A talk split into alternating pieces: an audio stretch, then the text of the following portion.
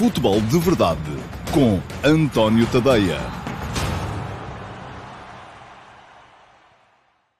Olá, muito bom dia a todos. Eu sou António Tadeia e este é o Futebol de Verdade de sexta-feira, dia 21 de agosto de 2020. Uh, o último futebol de verdade da semana e o último futebol de verdade, em bom rigor, da época de 2019-2020. Chegou a 21 de agosto, meu Deus. É, é, é de facto uma época sem precedentes na história do futebol mundial. Já estão a começar os campeonatos por aí.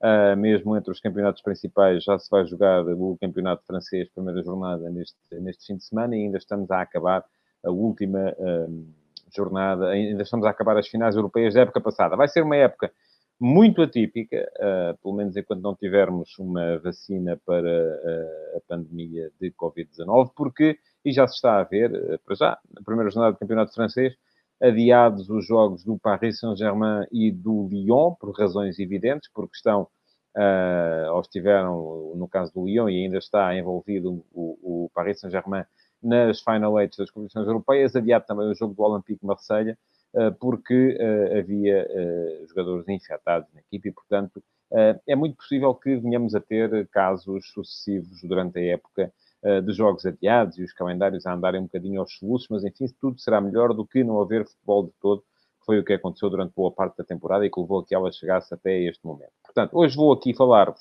no futebol de verdade da, uh, das finais europeias, uh, muito brevemente, porque quem quiser saber mais sobre o assunto tem literatura no antoniotadeia.com sobre ele, que vos convido a consultar. Uh, vou falar-vos uh, daquilo a que chamei o efeito Messi no mercado internacional. A possibilidade de Messi poder vir finalmente a ser o desbloqueador de mercado que o mercado está a precisar para poder começar a andar, porque caso contrário vai ser um mercado muito uh, marcado pela, pela austeridade.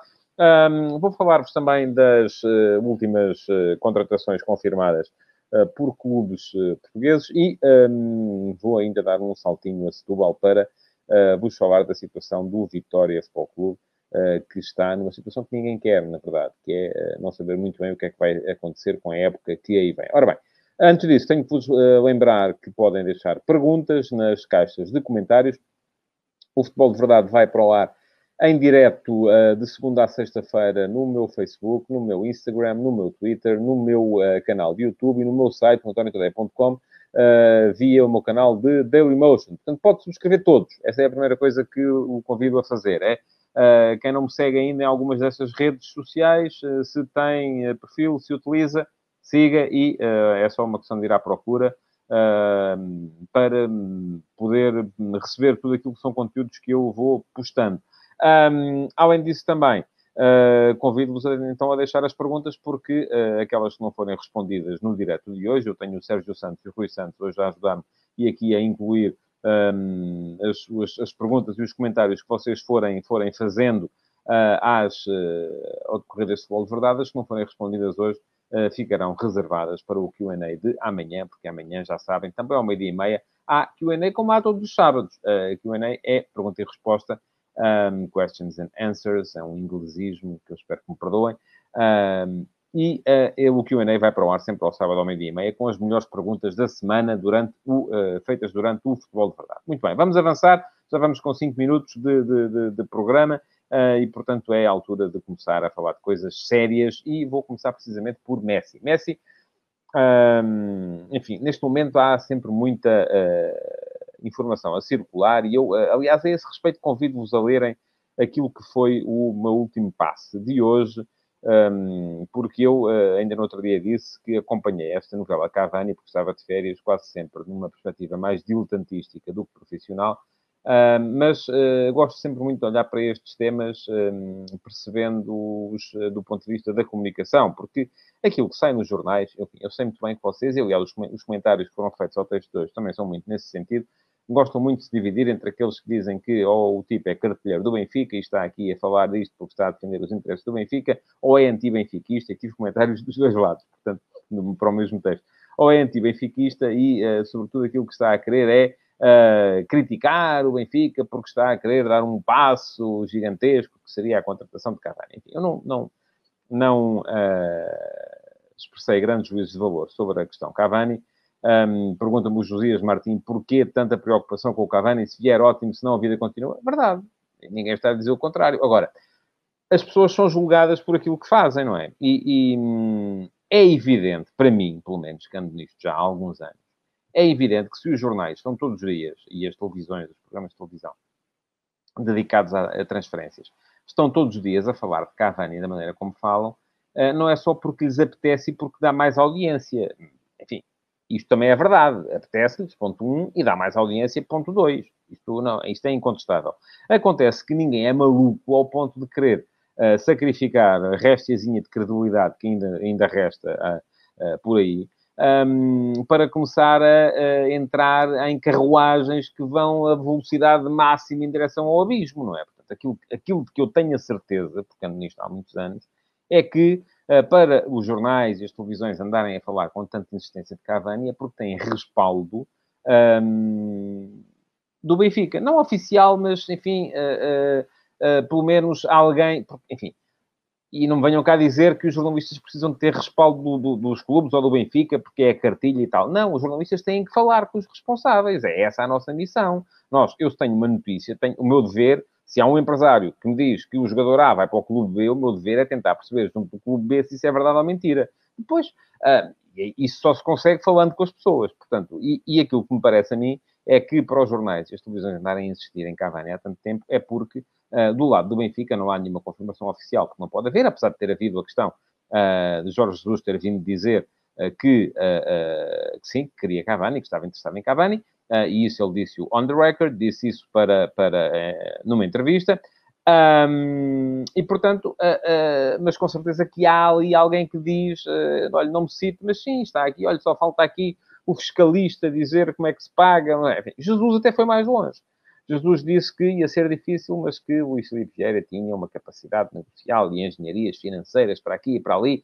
Uh, portanto, Jesus transportou a questão para o mérito pessoal do presidente. E eu também percebo isto porque o Luís Vieira vai ter eleições daqui a dois meses.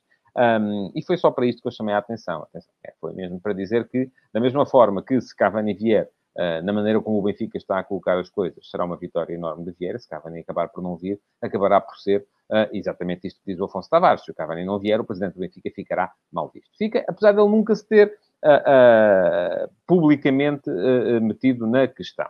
Um, o que é que eu acho de Cavani? Acho que a vir seria excelente enfim, embora uh, uh, já seja um jogador com 33 anos, e acho também que o custo da operação, e fala-se em 60 milhões de euros brutos, uh, que o Benfica iria pagar ao longo de seis anos, portanto, estamos a falar aqui de três anos de contrato, em que o jogador ganharia 10 milhões limpos por época, mas que o Benfica protelaria esse pagamento ao longo de seis anos, quer dizer que Cavani, ao fim de três anos, ia embora e o Benfica continuava durante mais três anos a pagar-lhe 10 milhões por época, o custo da operação parece-me que é uh, pouco menos do que incomportável para a realidade portuguesa. Mas, enfim, de contas saberão os responsáveis do Benfica. Eu só, só cá estarei, uh, obviamente, e ser jornalista também é um bocadinho acertar no totobola à segunda-feira, só cá estarei, obviamente, no final para dizer, olhem, correu bem, ou então, olhem, correu mal. Uh, porque, enfim, quando se é analista, quando se faz opinião, tem que se dar opinião depois das coisas acontecerem, não se pode adivinhar antes delas acontecerem. Portanto, e em relação a Messi, que era disso que eu estava a falar, e uh, extingo aqui o assunto Cavani por hoje. Em relação a Messi, é um bocadinho a mesma coisa. Já começam a aparecer notícias de que uh, Messi terá dito a Ronald Koeman que, diz-me o Pedro Esteves, é importante dizer à direção do Jornal Record que os 10 milhões de ano oferecidos a Cavani não são líquidos, mas sim brutos. Terão 30 gastos em 3 anos, mais 8 ou 10 de prémio, faz um total de 30 e 38 e não essa barbaridade de 60 que se fala. Pois olha, não sei. Um, francamente, eu acho que no fim, um, se vier, vai ter que ser comunicado à CMVM e aí vamos todos ficar a saber como é que as coisas vão ser feitas.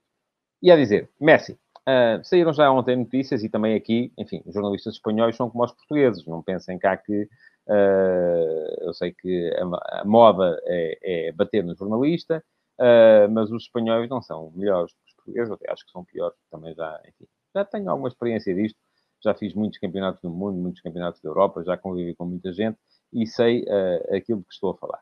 Um, e, portanto, também já saíram lá algumas notícias que, com certeza, também estarão suportadas com as tais fontes uh, oficiosas dos clubes, uh, porque é assim que as coisas funcionam, de que Messi já traz dito a que se vê mais fora do que dentro. enfim, resta perceber o que é que está aqui em causa. Não creio que seja Messi a querer ganhar mais meia dúzia de, de, de, de tostões, sendo que aqui por tostões entenda-se milhões de euros, até porque Messi tinha tido a oportunidade de sair a custo zero se quisesse, uh, e acabou por renovar o contrato uh, com o Barça, e portanto, neste momento, será mesmo desencantado com aquilo que se passa à volta. E logo começaram a surgir aí os exércitos de clubes interessados em contratar Messi. Ora bem, um, brinca o uh, Ocifo James, Lisboa, finalmente assume Cavani encerrado, o Deus existe. Eu percebo que as pessoas estejam cansadas de ouvir falar de Cavani, uh, e, mas com certeza não é aqui, porque eu aqui não tenho falado muito do tema, até porque não há muito a dizer sobre o tema enquanto não estiver, não estiver concluído. Mas eu também acho que é importante vocês uh, perceberem e separarem um bocadinho o trigo do joio e tentarem perceber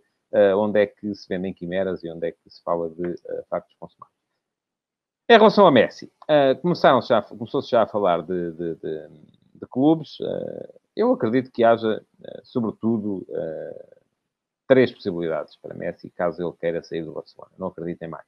Não acredito sequer na hipótese Juventus, porque, enfim, uma equipa ter ao mesmo tempo Cristiano Ronaldo e Messi seria a loucura total e absoluta.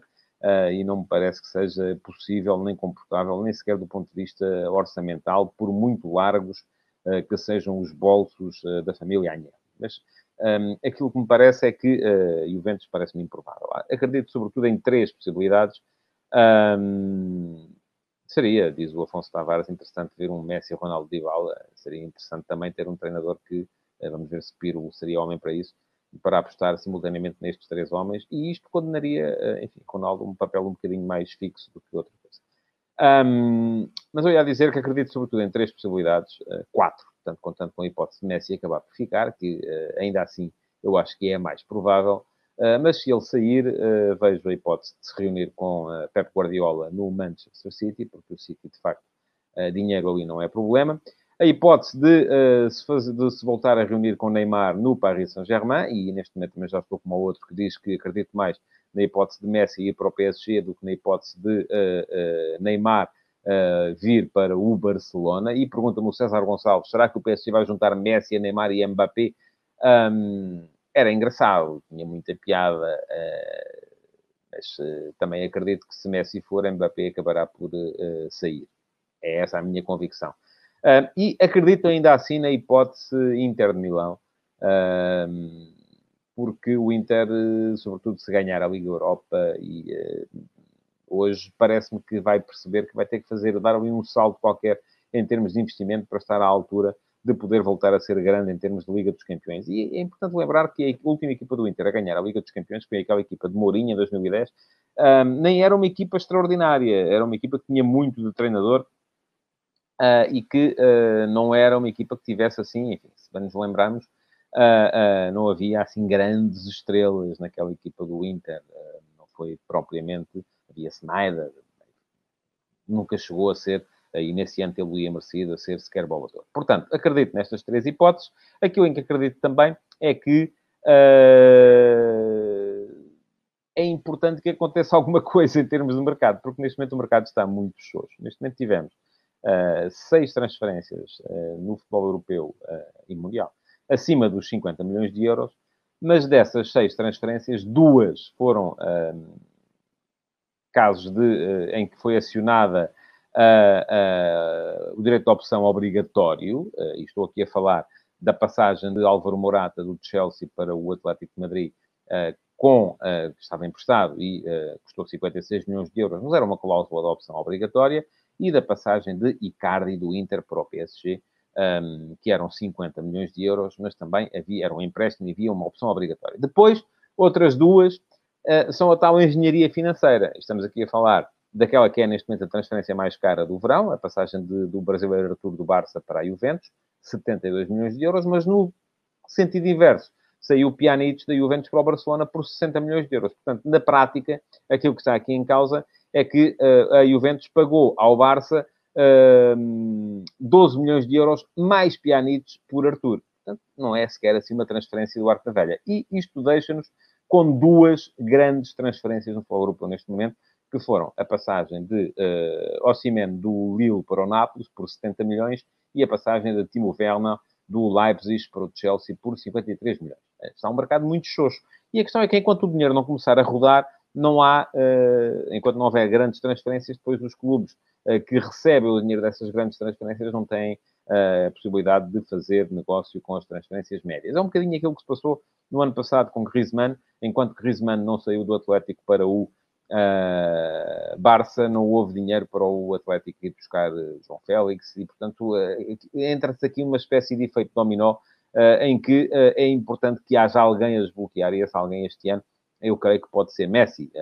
não acredito tanto na possibilidade uh, Kai Havertz, porque mesmo que Havertz saia do Leverkusen e acabe por render muito dinheiro, o Leverkusen não é depois, com certeza, equipa para gastar milhões em cima de milhões e meter o mercado a mexer. Diferente será o caso do Barça, porque se uh, o Barça capitalizar a sério por Messi, vai com certeza depois investir muito e em muitas direções, com muita gente, e vai permitir a alegria de muitas famílias uh, e uh, meter muitos clubes a comprar, clubes médios a comprar clubes pequenos, clubes pequenos, enfim, tudo isto poderá começar a mexer se Messi sair. Se me perguntarem o que é que eu acho, eu acredito que Uh, sim, diz-me o Afonso Tavares, não esquecerá aqui uh, no City, um jogador que promete muito, promete, mas aqui a minha bitola foram jogadores acima dos 50 milhões de euros e um, a AQ não uh, ultrapassou essa bitola.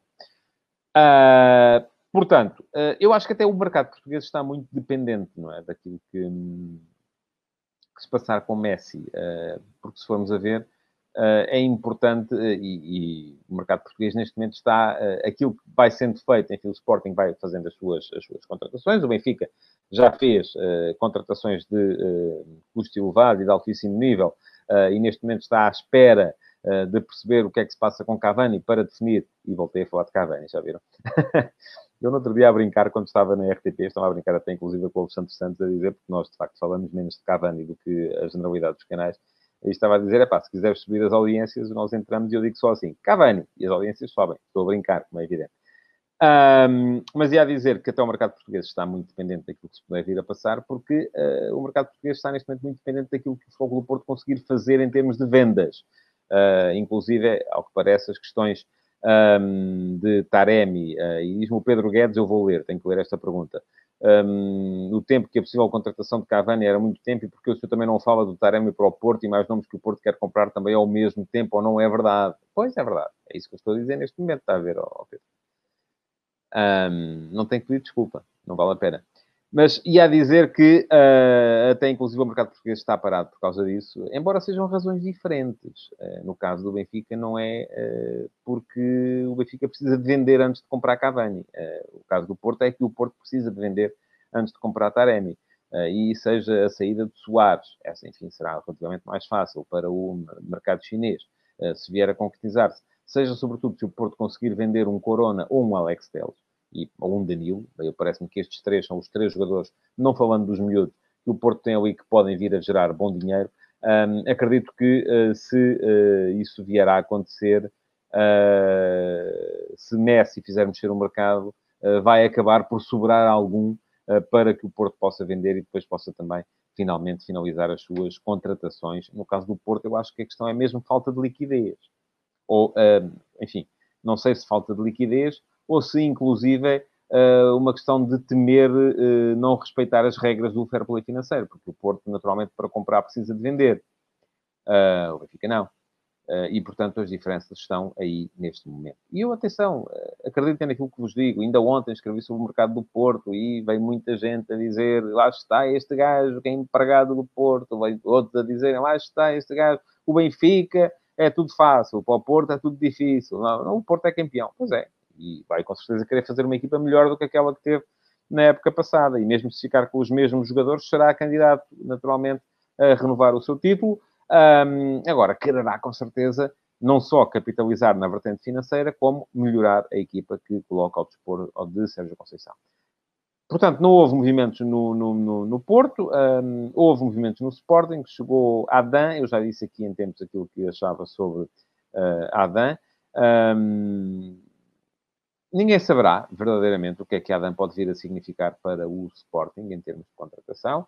Uh, ninguém saberá se uh, vai ser jogador para chegar e uh, pegar na baliza como titular indiscutível, um, ou se vem apenas para estimular, motivar, pressionar, obrigar o Luís Maximiano a treinar a top. eu acho que se a ideia dos responsáveis é contratar um jogador apenas para fazer progredir Maximiano, Adam é um guarda-redes caro para isso. Uh, se a ideia é uh, contratar um guarda-redes para ser uh, um salto de qualidade na equipa, e Adam, sobretudo no jogo com os pés, enquanto esteve no Betis, pelo menos foi o único clube onde ele jogou com alguma regularidade, um, sobretudo no jogo com os pés, é um, pode ser de facto um salto de qualidade em termos de, de, de, de guarda-redes para o Sporting. Um, mas se a ideia é essa, se é uh, apenas se é alguém para pegar destaca, parece-me um risco, porque Adam nos últimos dois anos pouco jogou e, portanto, não se saberá muito bem em que momento é que ele chega. É isso que me parece. Acho, no entanto, que o Sporting está a mexer, está a conseguir, conforme já disseram os seus responsáveis, atingir os objetivos que se tinha proposto. Podem ser objetivos modestos, mas não tenho dúvidas de que a equipa vai ser melhor do que aquela que acabou o campeonato.